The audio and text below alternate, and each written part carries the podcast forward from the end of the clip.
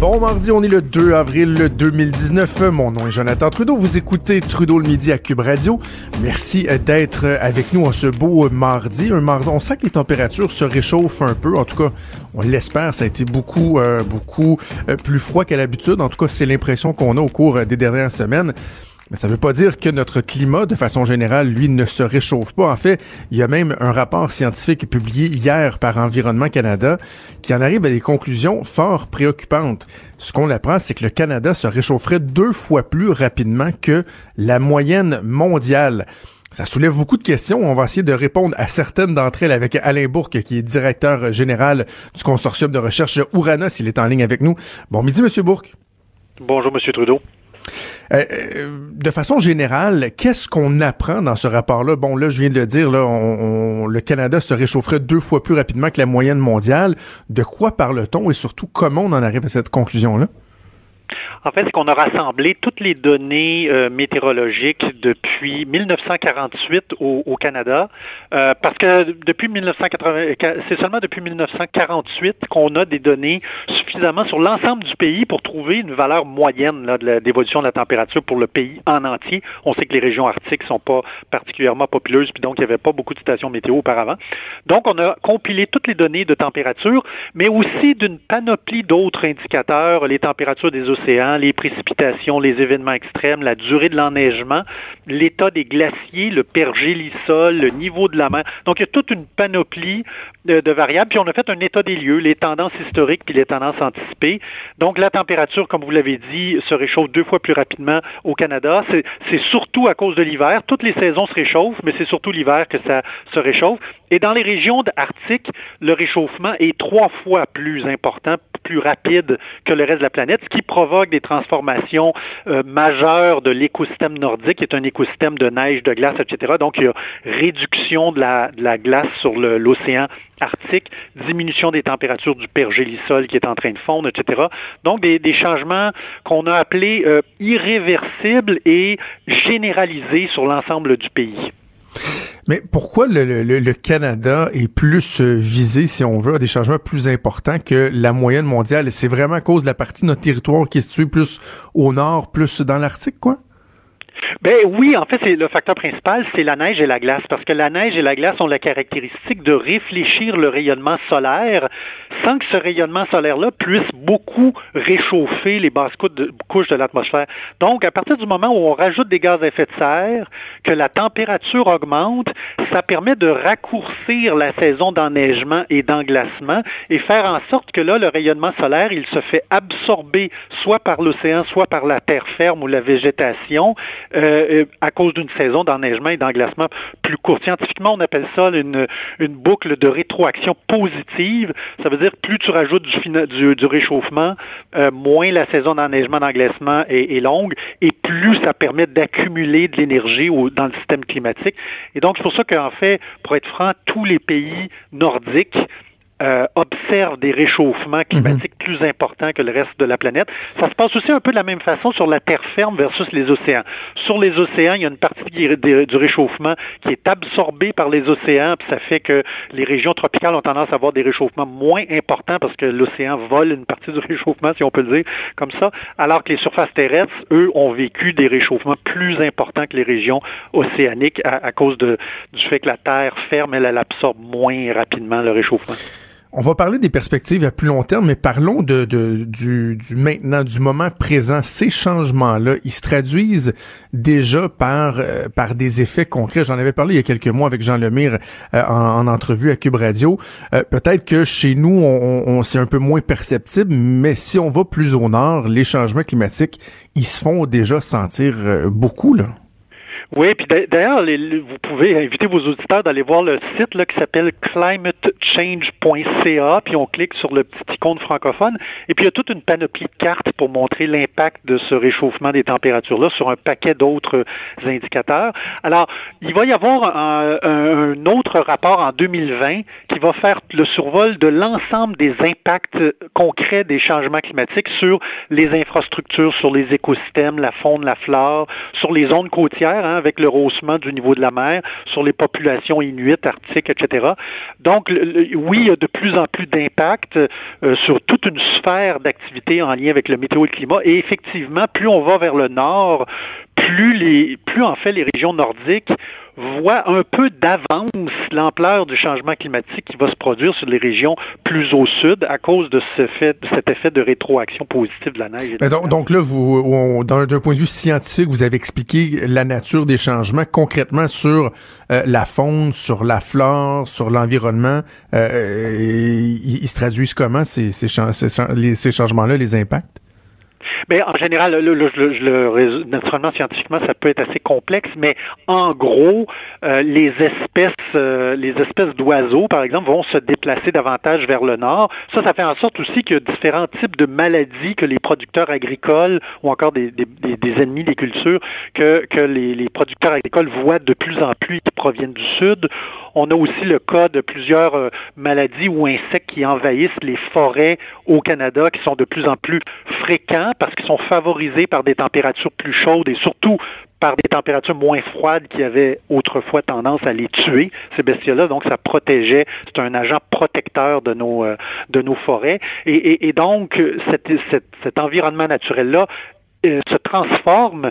Et puis, puisqu'on n'est pas et même les écosystèmes ne sont pas habitués avec cette nouvelle réalité climatique-là et la dynamique environnementale, ben ça fait toutes sortes de perturbations euh, nouvelles, là, des surprises qui viennent impacter l'exploitation des ressources euh, de la forêt, le monde agricole, etc. Peut-être l'autre point bien important, c'est bien beau les impacts sur l'environnement naturel, les écosystèmes, etc., mais il y a aussi beaucoup d'impacts très concrets sur les systèmes humains, là, sur les villes, sur les infrastructures, mm-hmm. sur l'aménagement du territoire, sur le développement économique. Puis c'est essentiellement dû au fait que on avait un climat stable depuis plusieurs siècles, ce qui a permis aux sociétés de se développer.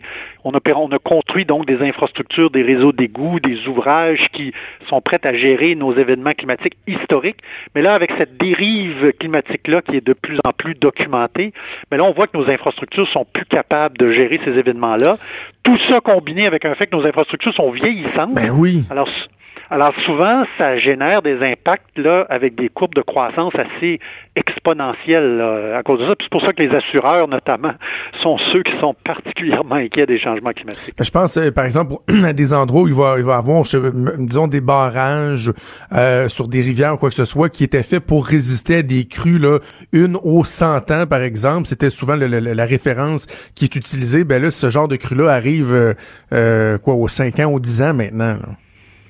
Oui, c'est ça. Je n'irai pas avec une ampleur aussi importante. souvent, ce qu'on dit, c'est qu'à chaque degré Celsius que l'on ajoute, en moyenne, on, on ajoute 14% aux événements de précipitation extrêmes. Alors, euh, on n'en est pas à des ampleurs de changement comme vous venez de décrire, mais effectivement, graduellement, avec le temps, c'est de plus en plus vers là qu'on s'en va. Et, et puis l'autre problème, ça, c'est vraiment un des gros défis dans la lutte au changement climatique, c'est que pour réussir à stabiliser notre climat, il faut réussir à éliminer les émissions de gaz à effet de serre dès maintenant. Et, même si on arrêtait dès demain matin à émettre tous les gaz à effet de serre de la planète, là, ce qui est tout à fait impossible, mais admettons qu'on réussirait à faire ça, le climat continuerait à changer pour au moins deux décennies, pour au moins 20 ans hmm. avant de se stabiliser. ça, je pense que c'est souvent ce que les groupes environnementaux appellent, en fait même de plus en plus la population, l'urgence climatique. Mais, mais je pense que c'est un petit peu ça le problème de, du changement climatique, c'est qu'il y a une certaine urgence, mais c'est parce que si on n'agit pas maintenant, on ne sera pas capable de stabiliser le climat euh, d'ici les 20-30 prochaines années. Mais qu'est-ce qu'il faut faire, M. Bourque, pour réussir à stabiliser? Parce que c'est souvent ça qui, euh, qui, fait, qui fait l'objet d'un débat. Hein. C'est que les gens sont conscientisés, disent oui, euh, on, on, le voit. Là, les gens qui sont climato-sceptiques, qui reconnaissent pas qu'il y a des changements climatiques, là, encore, ça trouve qu'ils sont timbrés un peu, c'est assez évident. Mais sur les moyens, il y a des gens qui disent oui, mais est-ce que c'est réaliste qu'on nous demande de faire? Est-ce que du jour au lendemain, on doit à peu près cesser toute activité de développement, toute activité industrielle, comment on peut arriver à freiner ce phénomène-là? Et est-ce que c'est ben, réaliste? C'est sûr que c'est ça. C'est sûr que freiner notre économie actuelle, c'est en théorie une solution, mais en pratique, il n'y a pas grand personne qui serait particulièrement intéressée à ça. Mais donc, l'objectif, c'est qu'il faut vraiment réduire, voire éliminer nos émissions de gaz à effet de serre. Donc, tout ce qui consomme de l'énergie à partir des combustibles fossiles, c'est quelque chose qu'il faut trouver un moyen pour se débarrasser de ça, puis de passer à l'énergie plus verte qui émet pas de gaz à effet de serre, etc. C'est le gros de la solution, l'énergie, l'énergie, l'énergie.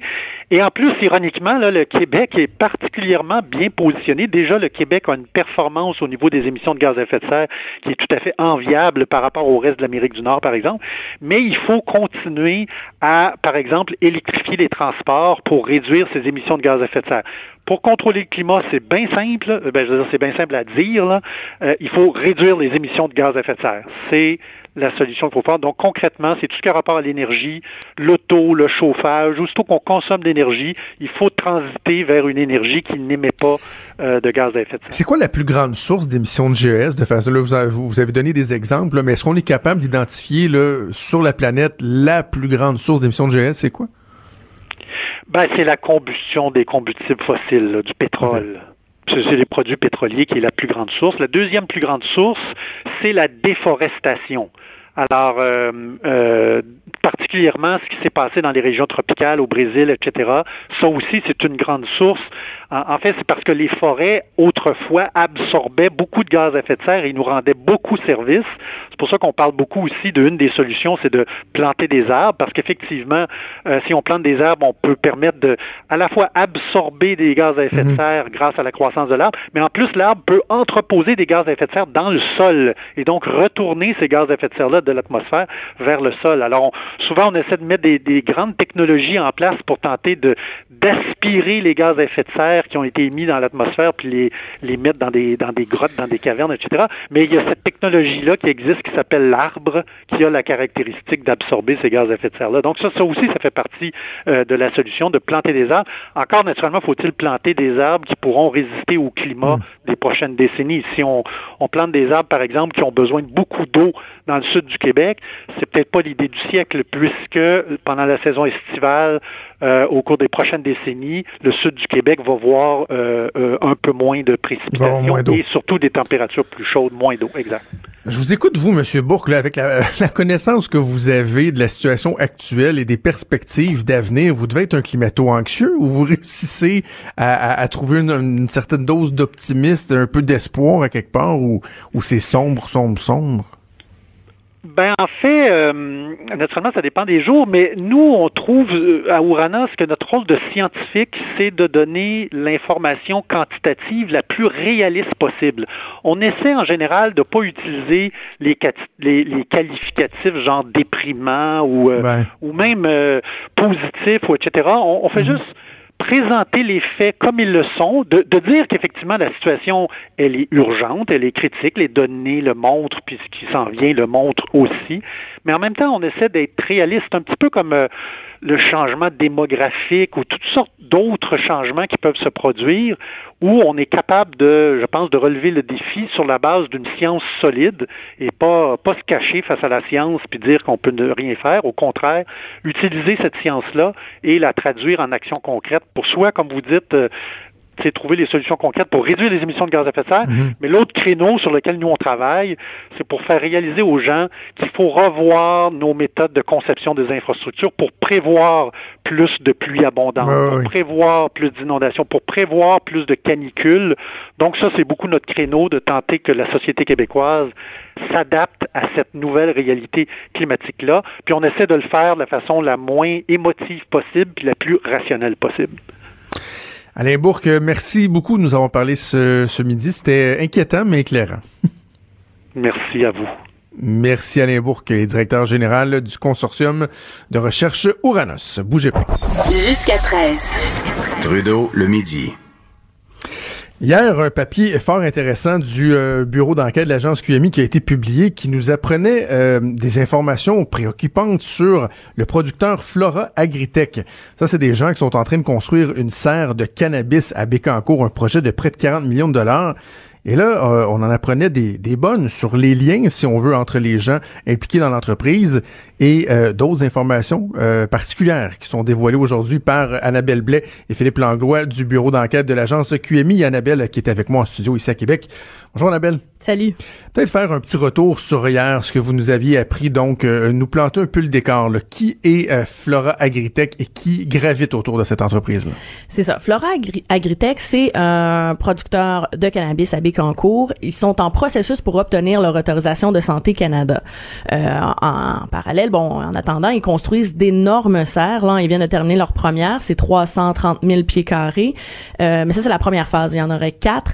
Donc, ça pourrait se rendre à un million de pieds carrés. Ça n'en ferait un des plus euh, gros producteurs au Québec. Ça, ce je, je, sais qu'on est à la radio, là, mais pour le bénéfice des gens, s'ils veulent voir dans le journal, la photo qu'on voit du haut des airs, ça, c'est la première phase? C'est la première phase. c'est immense. C'est énorme. C'est énorme. Euh, ça va vraiment, c'est ça, comme je te dis, si les quatre euh, sont construites, on, on, a affaire à un des plus gros producteurs euh, au Québec. Et, et c'est normal dans le processus de construire les serres avant d'avoir l'autorisation de Santé Canada parce que les autorisations finales, ça implique que les inspecteurs viennent voir justement l'usine et s'assurer que... La conformité.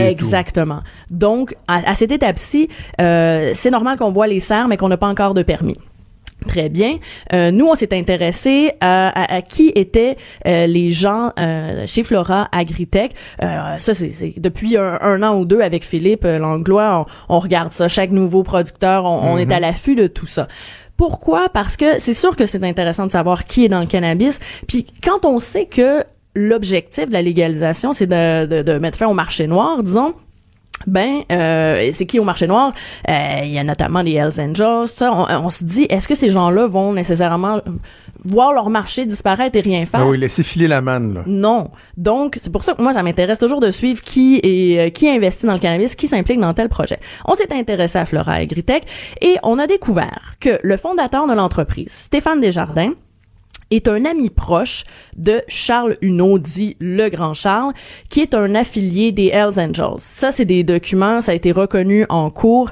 Euh, Charles Huneau est un affilié des Hells. Et Stéphane Desjardins, euh, c'est un ami proche, selon les documents de cours.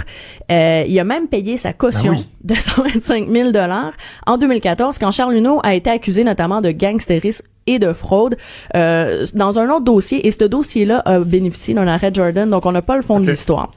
Mais ce qui est intéressant, c'est que pour euh, euh, sa remise en liberté, il a été obligé de dire qu'est-ce qu'il faisait dans la vie, Charles Huneau. Donc, moi, je fais, euh, je suis dans le domaine du prêt hypothécaire. Et c'est là qu'il a été obligé de nous dire qu'il travaillait avec Stéphane Desjardins. Ils ont été associés ensemble dans une compagnie de prêt hypothécaire Fast Cash. Donc, c'est des partenaires d'affaires, c'est des amis. Et M. Desjardins fonde en 2017 la compagnie Flora Agritech. Euh, quelques mois après, on voit qu'il se retire. Son fils est impliqué encore. Lui se retire, mais c'est pour finalement fonder une filiale qui s'occupe de la construction des serres. Bref, faut retenir que M. Desjardins est encore impliqué dans, ben dans l'entreprise. Euh, et moi, bon, je, je, je, lui ai parlé, j'ai essayé de savoir c'était quoi aujourd'hui ses liens avec M. Huneau. Et tant du côté de Uno que Desjardins, on minimise euh, les, liens. Là. On, on, commence par dire qu'on n'est pas amis, très bien, mais vous l'avez été au moins jusqu'en 2014. Ça, c'est dans les documents de cours, euh, vous, vous le reconnaissiez. Alors là, bon, euh, d'un côté, Desjardins, quand je l'ai confronté un peu à ces, ces déclarations-là, il a raccroché la ligne, puis Charles Huneau euh, essaie de minimiser aussi. Euh, mais de toute façon, les liens d'affaires sont, sont établis. Sont assez évidents. Et là, est-ce que la question de fond, c'est l'obtention de la licence, les critères que va utiliser Santé Canada pour octroyer ou non une licence? Il y a la première partie, donc, que tu viens de résumer, ce qui était publié hier. Et là, aujourd'hui, on apprend que Lorsqu'on fouille aussi un peu plus, c'est qu'on essaie de comprendre le financement, parce que tu l'as dit, c'est euh, des installations qui sont euh, impressionnantes. Là. 40 millions d'investissements, c'est pas tout le monde qui peut investir ça. Il y a des gens qui vont fournir l'argent en arrière et là, il y a des liens là aussi qui sont particuliers. Mais c'est ça qui est un peu embêtant, c'est quand on regarde les investisseurs, euh, on remarque, ça j'avais écrit là-dessus il y a un an, qu'il y a beaucoup d'investissements en provenance des paradis fiscaux. Et ça, ça fait tiquer. Pourquoi? Parce que c'est des juridictions opaques. Et là, ce qu'on voit aujourd'hui, c'est en regardant Flora à Agritech, bon, je gratte un peu, on découvre des liens inquiétants, et puis on découvre aussi aussi qu'il y a eu un actionnaire, euh, Amphora, qui est issu euh, d'un paradis fiscal, la Barbade. Et c'est là que nos recherches se font, on se retrouve devant un mur parce que on peut pas savoir qui est derrière Amphora. C'est opaque. C'est une entreprise qui est citée dans les Panama Papers. Euh, dans les Paradise Papers. Dans les Paradise Papers. Oui, c'est exactement. Donc, euh, c'est ça qui est un peu euh, tout le problème. Ça illustre tout le problème. Euh, c'est des juridictions opaques. Donc là, comment vous pouvez nous dire que on, le crime organisé n'a pas infiltré cette nouvelle industrie si on ne sait même pas qui se cache derrière ces investisseurs parce qu'ils sont cachés derrière des paradis fiscaux. Et, et, et c'est un peu là. Puis moi, je, je, tiens à le dire là, euh, je veux pas sous-entendre que euh, il y a le crime organisé qui est derrière le, financement d'Amphora là, le, le, non, mais on n'est pas capable de prouver le contraire. Exactement, c'est ça le problème. Et euh, c'est pas illégal de faire affaire avec un paradis fiscal, mais ça soulève des questions. Et, si nous, comme journalistes, on n'est pas capable de dire euh, qui est derrière euh, les investisseurs, est-ce que le gouvernement, lui, est capable de le dire? Pas toujours, euh, pas rarement finalement. Donc, comment on peut s'assurer que le crime organisé finance pas l'industrie du cannabis? Personne peut le dire. Tu parlais d'Amphora, cette compagnie-là. Là, elle, elle est plus actionnaire, mais bizarrement, un des membres d'Amphora a pris la place libérée par Amphora, si on veut. Là. Oui, maintenant, il est administrateur de l'entreprise de cannabis, donc Flora Agritech. Est-ce qu'on le connaît, lui, Louis Gallardo? Il vient d'où? Ben, lui, en fait, il est président d'une société à, portefeuille à Montréal, euh, Ventrum. J'ai essayé de l'appeler plusieurs fois, il retourne pas mes appels. Donc là aussi, ça devient euh, rapidement opaque. Pourquoi ce tour de passe-passe-là? Moi, c'est ça que, tu sais, pourquoi Amphora se retire, mais un administrateur intervient et devient euh, sur le conseil d'administration donc, euh, c'est plusieurs questions comme ça. Et là, il y a tout ça. Et la question maintenant qui reste, c'est est-ce que Santé Canada va leur donner euh, leur licence? Parce que ça fait plusieurs mois que, euh, puis notamment le sénateur Claude Carignan avait été euh, très impliqué dans, dans, ce, ce dossier-là. Il avait beaucoup dénoncé le fait que est-ce que les enquêtes de sécurité sont vraiment mm-hmm. rigoureuses? C'est une question qu'on se pose. Et là, ça va être un cas d'espèce intéressant à suivre. Si Santé Canada donne euh, la licence à Flora Agritech. Qu'est-ce qu'on doit en, conclure? Parce que Stéphane Desjardins, c'est important de le dire, il euh, n'y a, pas de casier judiciaire, il n'y a, aucun document qui nous mhm. dit qu'il est, euh, est impliqué dans un dans le crime organisé. Là, ça c'est important de le préciser.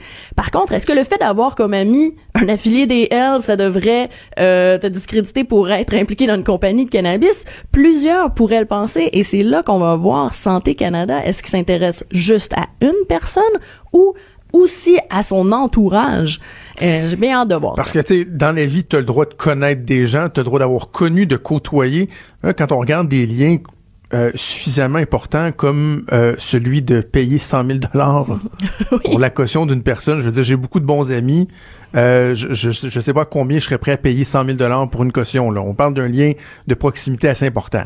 Ben oui, puis ici parce qu'ils ont eu plusieurs transactions aussi, ils étaient dans le prêt ensemble. Donc, euh, s'il y a plusieurs transactions, il y a notamment vendu une maison, tout ça. Et, c'est quand on doit de l'argent à quelqu'un ou qu'on prête, euh, des fois on devient redevable. Il y a, cette mm-hmm. question là aussi qui est un peu en filigrane. Euh, si vous n'êtes pas amis mais que vous avez été partenaire d'affaires, quelle est votre situation d'affaires? Qui doit de l'argent à qui encore? Est-ce que tous tous les compteurs sont à zéro? Moi, c'est une question quand même qui, qui me taraude parce que euh, c'est vrai, on ben on se dit des fois on a un ami qui fait un mauvais choix tu sais. Mais là quand on décide quand même d'être en affaire avec cet ami là puis qu'on décide de payer sa caution c'est et puis comme euh, je dois le préciser Stéphane Desjardins était à l'audience de remise en liberté de Charles Luneau où tout son passé euh, et ses liens avec le crime organisé a été exposé en cours. Donc il peut pas dire qu'il le sait pas. Et en étant là et en payant sa caution c'est aussi euh, je veux dire on est conscient de la situation et on décide quand même d'aider cet individu là Advenant le cas où euh, Flora Agritech obtient sa licence de Santé Canada, est-ce que je comprends qu'il n'y a pas, c'est pas un passe-droit directement pour devenir, par exemple, fournisseur de la SQDC comme est euh, euh leur ambition? Il y a d'autres autorités, là, entre autres la toute nouvelle autorité des marchés publics qui, elle aussi, aura à donner des accréditations, en tout cas faire des vérifications. Oui, c'est ça. Euh, Flora Agritech m'a confirmé qu'ils souhaitaient devenir euh, fournisseur de la SQDC. Donc, euh, ils vont devoir passer une étape de vérification de plus auprès de l'autorité des marchés euh, publics. Ce qui est intéressant, c'est que cette vérification-là, elle n'était pas dans la loi. Et c'est quand l'année dernière, on a sorti nos articles sur le fait qu'il y avait beaucoup de paradis fiscaux dans l'industrie du cannabis, que les députés, au moment où ils étudiaient le projet de loi québécois, ils ont commencé à, à y des voyants rouges qui se sont qui ont fait oh attention, et donc ils ont demandé à la ministre qui avait finalement accepté d'ajouter un processus de vérification des investisseurs. Donc, euh, au moment qu'ils vont, euh, s'ils deviennent fournisseurs de la SQDC, donc vont devoir passer ce processus-là, l'autorité des marchés publics va regarder et devrait, en tout cas, parce que nous on n'a pas le détail là, de tout ce qu'ils font là, mais en principe c'est pour vérifier qui sont tous les investisseurs cachés, notamment derrière les paradis fiscaux. Donc, c'est supposé d'être une analyse euh, des sources de financement pour s'assurer qu'il y ait le plus de transparence. Je te demanderai pas de qualifier les processus au fédéral ou au provincial. Euh, c'est pas ton travail de donner ton opinion, je te le demanderai pas. Mais quand tu compares le travail que vous avez fait au bureau d'enquête et les vérifications euh, dont euh, que tu que tu sais euh, que, que, que, ces autorités-là font,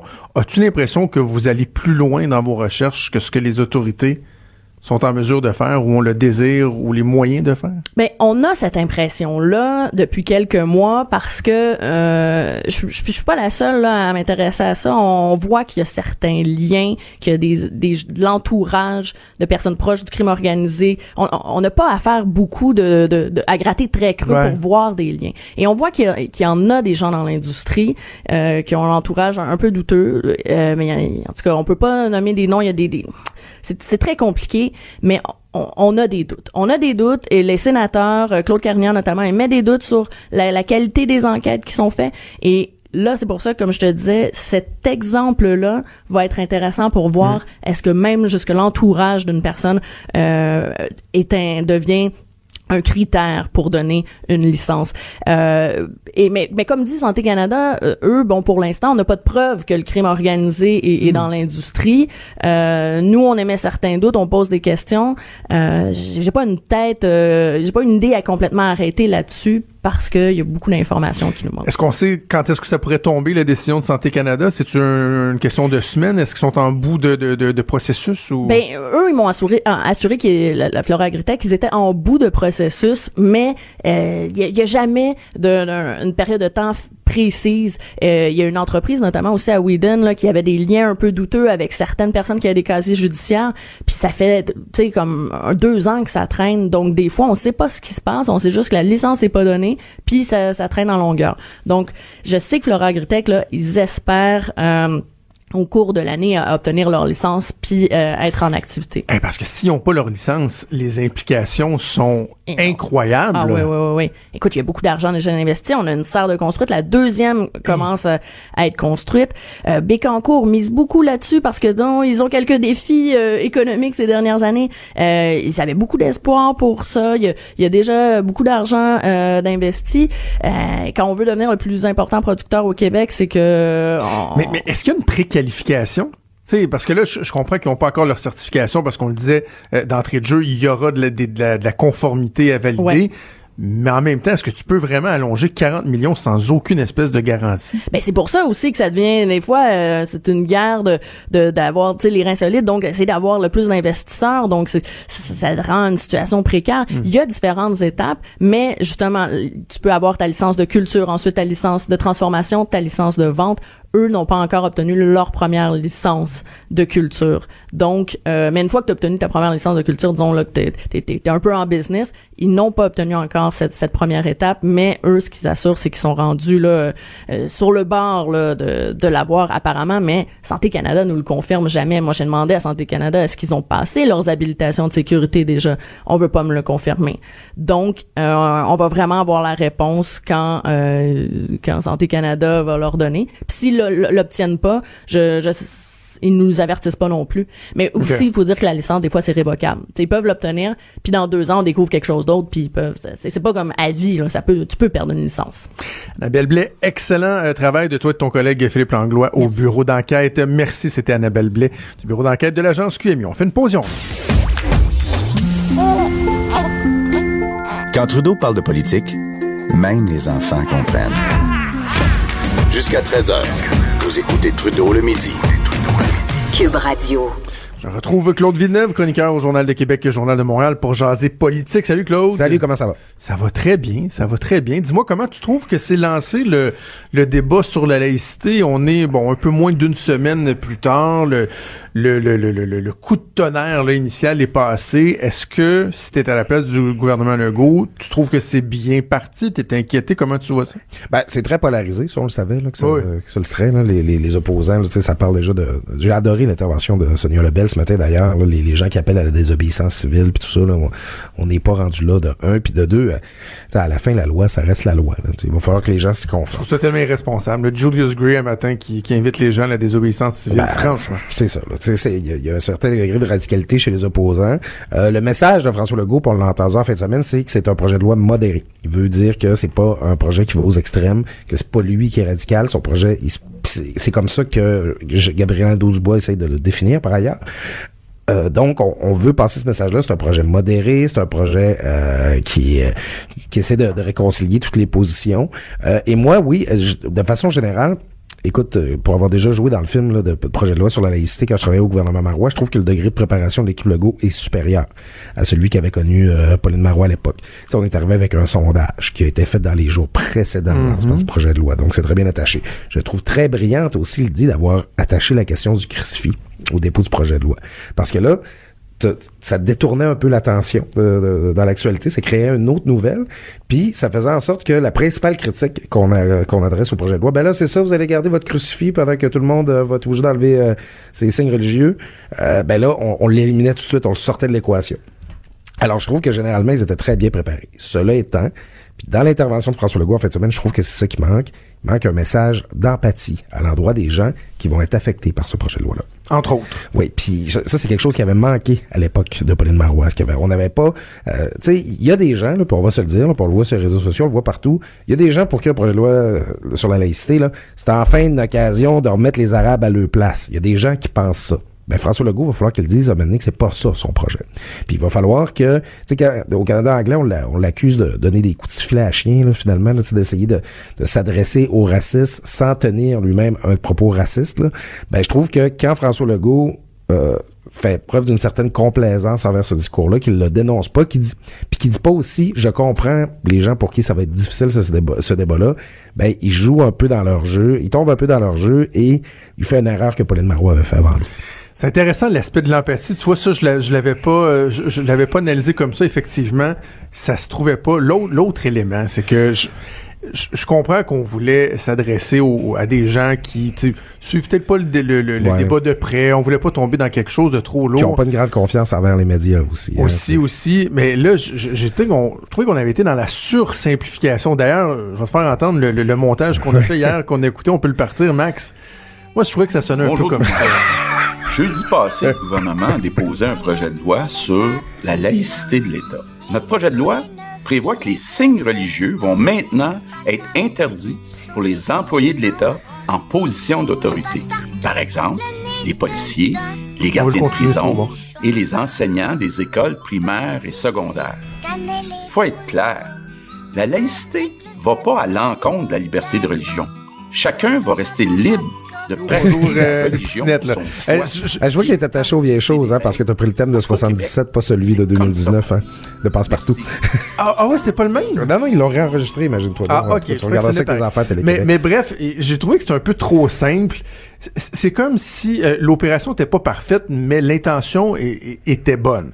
Et je pense qu'il y a plus de positifs que de négatifs. C'est-à-dire que bon, la vidéo elle a été vue au-dessus de 200 000 fois. Euh, ça fait, ça permet au premier ministre de, de, de, de garder une certaine contrôle du message, mais le message était pas parfait. Dans le fond, on convient de ça. Ouais, ouais, puis c'est ça, le ton un peu simpliste, mais à la fin, je, je pense quand même que François Legault est un meilleur vendeur pour ce projet de loi-là que Simon Jolin Barrette, Ah là, oui? dit, Ah le, oui? dit le robot, là, tu sais, ça, ça- sur l'empathie, là, Jolin Barrette, il est pas là pantoute, là. On l'avait déjà vu avec l'immigration, là, le projet de loi, là, en février, là, que, bon, on se rappelle, là, ces, ces, ces demandes-là qui vont être annu- passées dans la, la déchiqueteuse. Euh, Simon Jolin Barrette, là, il manque un peu de chaleur, là, pour euh, porter, là, un dossier qui est sensible comme celui-là. Je pense que François Legault, en tout cas, voire s- plus simple, voire simpliste, c'est peut-être plus. C'est avec lui que les Québécois ont une relation. C'est lui leur premier ministre. Ouais, ouais. Ah, dans un autre dossier, François Bonnardel avec les taxis, euh, il essaie d'avoir davantage Ouais. cette carte-là de l'empathie. Je dis pas que c'est l'homme le plus chaleureux du monde, mais on sent cet effort-là de, de, de faire preuve d'empathie. On comprend que dans l'équation, c'est- fondamental. Ben, il y a une certaine humilité. Il y a, François Bonnardel admet que son projet de loi est pas parfait. Il admet qu'il est perfectible. Il est ferme sur les principes. Il veut être souple sur l'application. Puis, en fait, c'est beaucoup ça la politique. hein. Être ferme sur les principes, être souple sur les modalités. Oui. C'est à la Ça, fin. c'est Pauline Marois qui disait ça, non? Elle, elle le disait aussi, puis euh, histoire de travailler l'appareil, un politique qui a toujours bien incarné ça, c'est Jean Charest. Jean Charest disait, tu sais, la politique, c'est l'art d'inclure, toujours. Tu sais, c'est la recherche du compromis pour bâtir la plus grosse coalition possible pour appuyer ta politique. C'est ça que tu essaies de Parce que la phrase que tu as dit là, il me semble que je la reconnais. Ben, euh, oui, ben oui, je l'ai déjà écrite. Mais c'était dans quel dossier? C'était-tu la charte ou c'était sur le fait d'être un gouvernement minoritaire? on l'avait dit sur la charte, on l'avait dit sur euh, le gouvernement minoritaire, on l'avait dit aussi. Oh, euh, je reconnais. On l'avait dit aussi pour se défendre suite. que sur la, quand on était dans le trouble sur l'amphithéâtre avec la, la loi 204, là, Ok. parce qu'on disait, nous autres, on est ferme sur le fait que ça prenne un amphithéâtre à Québec. On est souple sur la manière d'arriver, en quelque sorte. Alors, mais c'est, mais c'est beaucoup ça, la politique. Moi, je trouve que François Bonnardel incarne ça présentement. Tu sais, euh, les, les chauffeurs de taxi lui donnent une partition qui, qui peut être difficile à jouer dans le sens, tu sais, juste avec l'événement qui est sur une LCN jeudi matin. Ouais. Euh, tu sais, François Bonnardel est apparu ébranlé. Euh, je l'ai senti assez sincère là-dedans, mais à la fin, c'est- on gouverne pas comme ça. tu sais, de- C'est c'est pas parce que les, les chauffeurs de taxi brûlent le culotte qu'il faut euh, qu'il Ouais. faut changer C'est d'action. la logique demeure. On comprend la détresse humaine, Tout à mais la logique puis euh, le, rationnel euh, demeure. Ce qui fait que ça aussi, c'est un dossier dont on n'a absolument pas euh, fini d'entendre Et parler. non. Affaire SNC-Lavalin, ça, non. hein, on est rendu dans la neuvième semaine, je pense, si mon compte est bon, du scandale SNC-Lavalin. Ben, je veux t'entendre sur ton analyse d'où on est rendu, mais peut-être reculer de quelques jours et parler de, de la, la fameuse diffusion de l'audio, la conversation entre Jody Wilson-Raybould et Michael Wernick. Ouais, t'as, t'as, t'as, pris ça? Toi, es-tu de- dans le camp de ceux qui disent juste c'est donc bien épouvantable qu'elle a fait ça? Ou tu dis, ouais, ben, euh, au-delà de ça, il y a aussi ce à quoi on est soumis, là. C'est-à-dire qu'il y avait vraiment des pressions, là. Ben, il y, a- il y a deux groupes qui essayent d'abord de, de construire, de faire vivre cette histoire-là. C'est les conservateurs qui sont comme complètement déchaînés, là, voire hystériques présentement à la Chambre des communes. Puis Jody Wilson-Raybould, euh, manifestement, qui a déposé des documents. Et euh, Gerald Butts a dé- déposé d'autres documents suivant ça. Donc, c'est pas fini. En même temps, lui, il disait tellement qu'il avait pas été impliqué dans ce dossier-là que je vois pas qu'est-ce qui pourrait amener de plus, là. Ouais, je sais pas, puis tu parti, es-tu parti avec le contenu de ses classeurs, on le sait pas. Euh, dans le cas de Jody Wilson-Raybould, ben, tu sais, écoute, il y en a eu de l'ingérence, là, c'est, c'est manifeste, je pense qu'on le sait tous, mais c'est parce que, moi, ce qui me dérange, c'est, qu'est-ce qu'elle fait encore là, Jody Ah, C'est Wilson-Raybould? épouvantable qu'il ait gardé tout ça. qu'elle a enregistré une conversation, ben, bon, privée, ben, entre deux personnes, même si c'est entre deux officiers publics. Elle a enregistré ça, là. D'abord, tu sais, c'est, il y a comme un problème éthique, là, quand on enregistre Oh oui, quelqu'un sans l'en aviser. Absolument. Euh, mais pourquoi être encore au Parti libéral si elle trouve qu'ils sont aussi pourris puis tordus que ça? Je, veux dire, je, je comprends pas sa game, tu sais. Donc, donc Elle oui, veut là, se faire jeter dehors. Elle veut être une martyre. Ça, c'est clair. là. tout à fait. Et, ou préparer? Moi, moi, je, je te l'avais dit à ton micro, j'avais l'impression que c'était comme un putsch qui s'orchestrait là, quand Jane Philpott a, démissionné, tout ça, qu'il essaie d'ébranler Trudeau puis de prendre sa place. Euh, puis on, prête ces, ambitions-là à Jody Wilson-Raybould, euh, d'être chef du Parti libéral. Euh, mais là, c'est parce que ça arrive pas. Là, puis Justin Trudeau, là, il partira pas. En tout cas, probablement pas avant l'élection. Alors, je, comprends pas c'est quoi, pour parler en termes de plus technique politique, je comprends pas c'est quoi son endgame à Jody Wilson-Raybould. Je, comprends pas c'est quoi qu'elle essaie d'obtenir euh, puis de, réaliser là, avec tout ça. Je, je vais utiliser le, la même image que j'ai utilisée à la joutière. C'est- Mettons, là, bon, je suis en couple, là. Ma blonde, elle, me trosse pas. Elle pense que je suis infidèle. Ouais, ouais. Puis elle décide d'installer une caméra dans, dans, dans la chambre à coucher. Et là, euh, effectivement, je suis infidèle. Elle me pogne, puis elle montre le- le- la vidéo en disant Mon maudit crosseur, tu m'as trompé. Et si ma seule réaction, c'est de lui dire Quoi, tu m'as filmé tu tu me faisais tellement pas confiance que tu m'as filmé. Ah, Je je peux bien dire ça, mais il reste que ce qu'il y a sur le tape, c'est vrai pareil. J'ai été infidèle. Donc, une fois qu'on s'est dit que Jodie Wilson-Raybould, on se demande ce qui la motive, c'est peu éthique et tout, il reste qu'on a la preuve concrète. C'est un 17 minutes qui est assez impressionnant à entendre.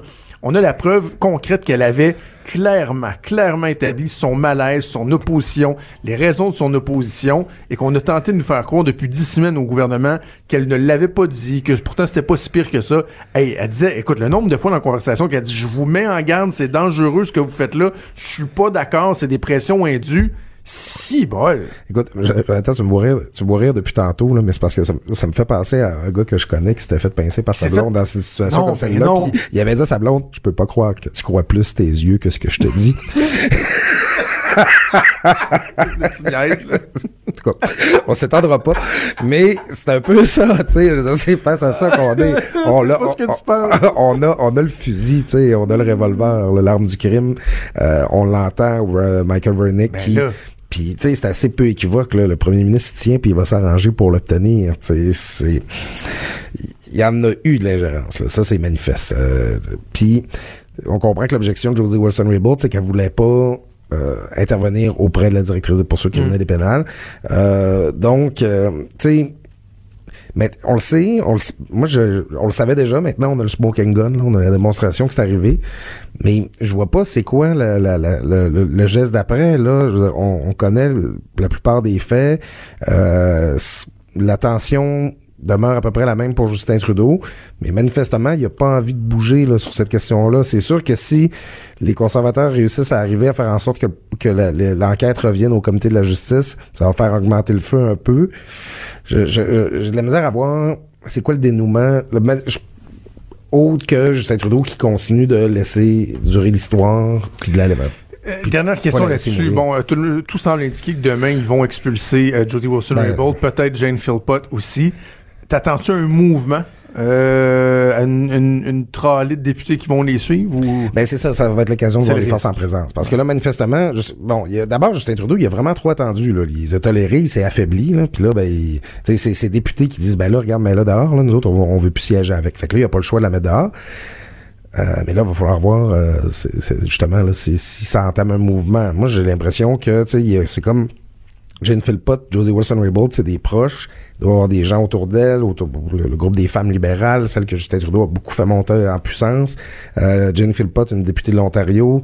Josie Wilson-Raybould ou encore le britannique. Moi, si euh, je, moi présentement, je ferais beaucoup travailler mes whips pour m'assurer que les députés de ces deux provinces-là euh, bougent pas de Puis je, je, conclurai en disant, en plus, euh, l'élément qu'il faut garder en tête, là, c'est qu'ils sont en train d'organiser une campagne électorale. Fait que là, il y a des candidats que tu tentes d'aller chercher, de convaincre. J'écoutais euh, ce matin Stephen Guilbeault en entrevue avec Benoît Dutrisac, essayer de sortir les verres du, du nez à la, à la fin. Stephen Guilbeault est pressenti pour se présenter pour les libéraux dans Outremont. Ouais. Ça se peut-tu que ça y tente de moins en moins? Ça se peut-tu qu'il y a bien des gens que ça leur tente de moins en moins, voyant ce qui se passe, voyant les perspectives qui s'assombrissent?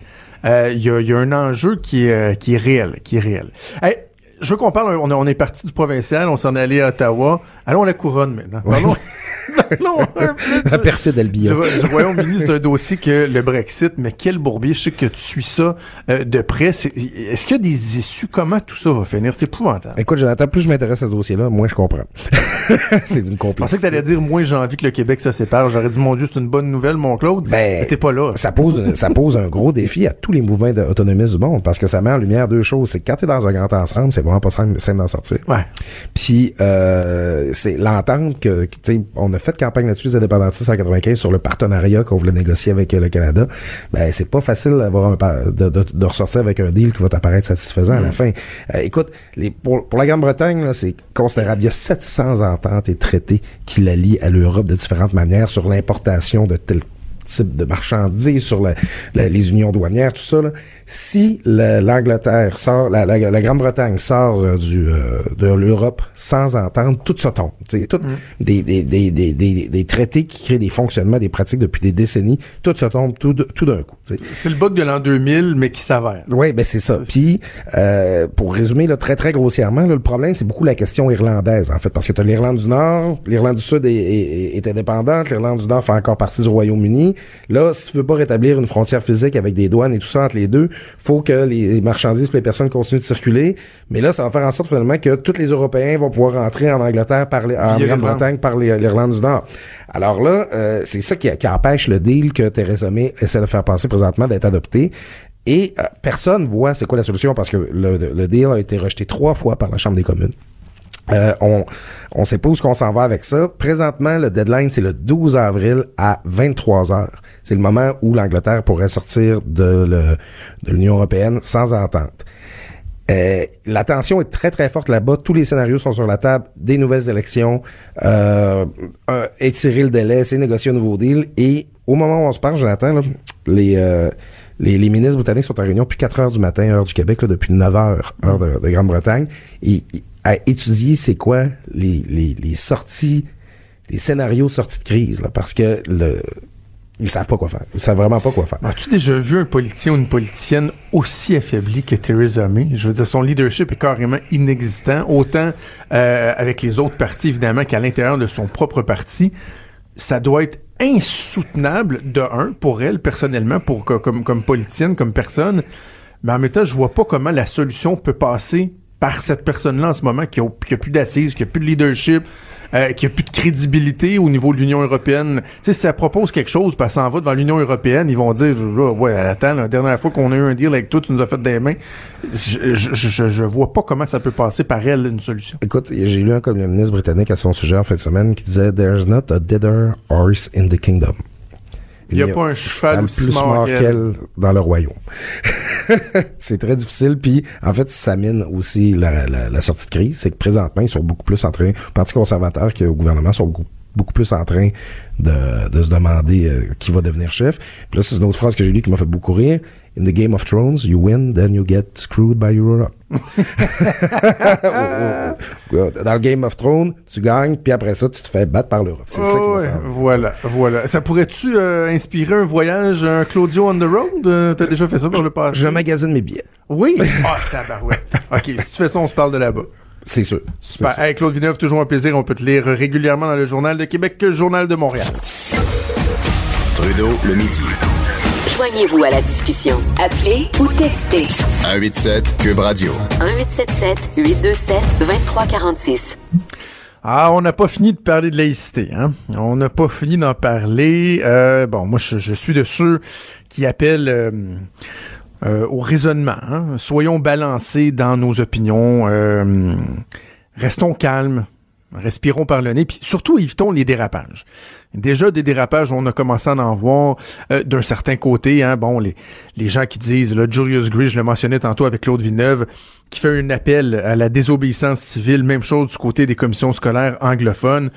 Vous êtes une gang d'irresponsables. Franchement, le projet de loi a été déposé jeudi.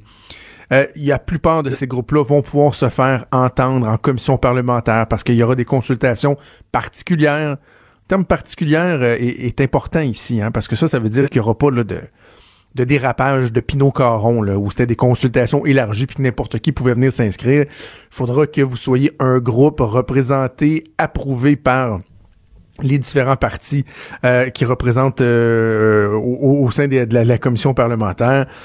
Bref, il y a moyen de se faire entendre. C'est un peu comme les taxis. Hein. Je pourrais faire un parallèle avec les taxis qui, euh, dès le lendemain du dépôt, ont, sont sortis dans la rue en déchirant leurs chemises, en brûlant leurs pantalons, en disant euh, c'est le retrait du projet de loi ou rien, euh, en appelant carrément la fin du monde, plutôt que d'essayer d'établir un dialogue, de dire bon ben, on a un gouvernement qui vient de déposer une pièce législative, on va voir ce qui en retourne.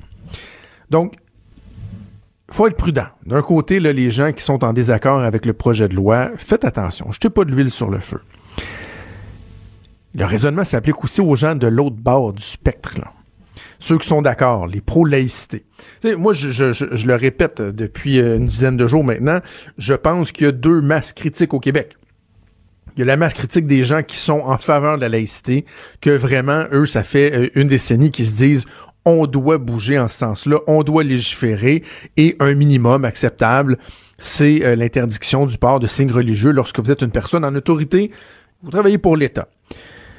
Ça, c'est une masse critique. L'autre masse critique, c'est, euh, et, j'en fais partie, c'est de dire, je peux vivre avec ça. C'est correct, le fait assez longtemps qu'on en parle, je peux vivre avec ça. OK? Mais là, dans euh, la masse critique qui est en faveur de ça, faut faire attention aussi de pas éviter, pour éviter les dérapages. Je, suis inquiet de voir, par exemple, des gens euh, du mouvement souverainiste qui pourraient être tentés de se servir de ce dossier-là, de ces controverses-là, du clivage qu'on peut observé entre le Québec et le reste du pays. Oui, absolument. Je pense que c'est perceptible. Fait qu'ils vont tenter de se servir de ça pour relancer la patente, là. L'affaire poussiéreuse, là, qui est sur un... une étagère, là. Hein? Souveraineté, là. Tu le vieux projet. Ah ouais, ça, là. Ça, on avait ça un moment donné, là. Oh, il y a la poussière là-dessus. Souffler là-dessus. Hey, on va se servir de la laïcité pour essayer de raviver ça, là. Je, je vais citer mon estimé collègue Mathieu Bocoté, mais que je mets quand même en garde. Dans sa chronique dans le journal ce matin, il dit alors qu'une campagne de diffamation odieuse s'engage contre le Québec, portée à, la fois par le gouvernement fédéral, le gouvernement, euh, le Canada anglais. Là, il continue. Hein, et là, il dit ce que révèle la virulence de ces attaques, c'est la haine envers le Québec dès qu'il affirme son propre modèle de société et se dégage de la vision très orientée des droits fondamentaux privilégiés par Ottawa. On l'accuse de suprémacisme ethnique et de brimer les libertés. Mathieu, Mathieu, Mathieu, Mathieu, Mathieu, Mathieu, Mathieu, Mathieu, Mathieu. On se calme un peu, là. On se calme. Premièrement, le, ressac tant euh, craint dans le reste du Canada anglais. J'ai beau lire les journaux à tous les matins depuis jeudi passé. Je m'excuse, mais je le sens pas, là. Je le sens pas. Il y a eu une petite poignée, de, chroniques qui ont été écrites par euh, certains éditorialistes ou, euh, chroniqueurs qui, bon, sont très sévères parce qu'ils sont pas d'accord avec ça. ils ont le droit de pas être d'accord. Je, je, m'attends pas à ce qu'ils nous, je, n'accepterai pas qu'ils nous traitent d'extraterrestres, de xénophobes, de racistes, mais si, à certains égards, sur certaines, cette question-là, ils ont pas les mêmes valeurs que nous, ils ont donc bien le droit. Je vais vous dire, il y a pas mal plus de chroniques, de textes qui ont été écrits sur la possibilité que le Canada anglais nous bâche que de textes qui ont été écrits de la part du Canada anglais qui nous ont effectivement bâchés. Et je parle toujours, moi, du test de la machine à café. Hein. Peut-être vous m'avez déjà entendu parler de ça. Ça s'applique à plein de situations. Est-ce que l'attitude, la réaction, la réponse du Canada anglais pense le test de la machine à café? Est-ce que au travail, le matin, quand les gens arrivent au boulot, dans le reste du Canada anglais, que vous soyez euh, à Ottawa, à Toronto, à Winnipeg, Vancouver, est-ce que les gens autour de la machine à café parlent du projet de loi sur la laïcité du gouvernement du Québec? Mais non. Non, non, tu sais, arrêtez. Peut-être que, oui, il y a certains euh, éditorialistes, bon, des gens qui vont euh, véhiculer certaines informations. Mais vous savez, c'est un peu comme ici, des fois, au Québec, là. Ils sont pas différents. Des fois, il y a des gens qui ont un porte-voix, qui vont émettre des opinions qui ne sont pas nécessairement le reflet de l'opinion de la majorité. À preuve, à preuve, ça fait dix semaines que des collègues écrivent à quel point il faut sauver SNC-Lavalin et que c'est donc bien épouvantable que le gouvernement, euh, que Jody Wilson-Raybould n'ait pas offert l'accord de réparation à SNC-Lavalin, alors que franchement, dans la population, cet appétit-là, on se sent pas tout, tout. Alors oui, la laïcité, c'est important. Oui, le projet de loi de ce gouvernement-là, on veut qu'il se réalise parce qu'on pense qu'on est rendu à, passer à autre chose. Mais de là à, se servir de ça pour tenter de relancer une cause, pour en faire une lecture, une lecture de la dynamique dans le reste du pays qui est euh, faussée, qui est inexacte, je pense que de ce côté-là aussi, il faut éviter les dérapages. On évite les, les dérapages d'un côté et de l'autre également. Je pense que si on veut arriver à quelque chose, c'est tout à fait souhaitable. C'est déjà tout pour nous. Merci beaucoup à Hugo Veilleux, à la recherche, à Véronique Racine, à Maxime Lacasse qui est à la mise en onde ce matin. On espère que Joanie va être de retour avec nous en santé euh, demain. Merci Maxime, merci à tout le monde. C'est Antoine Robitaille qui s'en vient avec La Haut sur la colline et moi je vous donne rendez-vous demain à midi. Bye!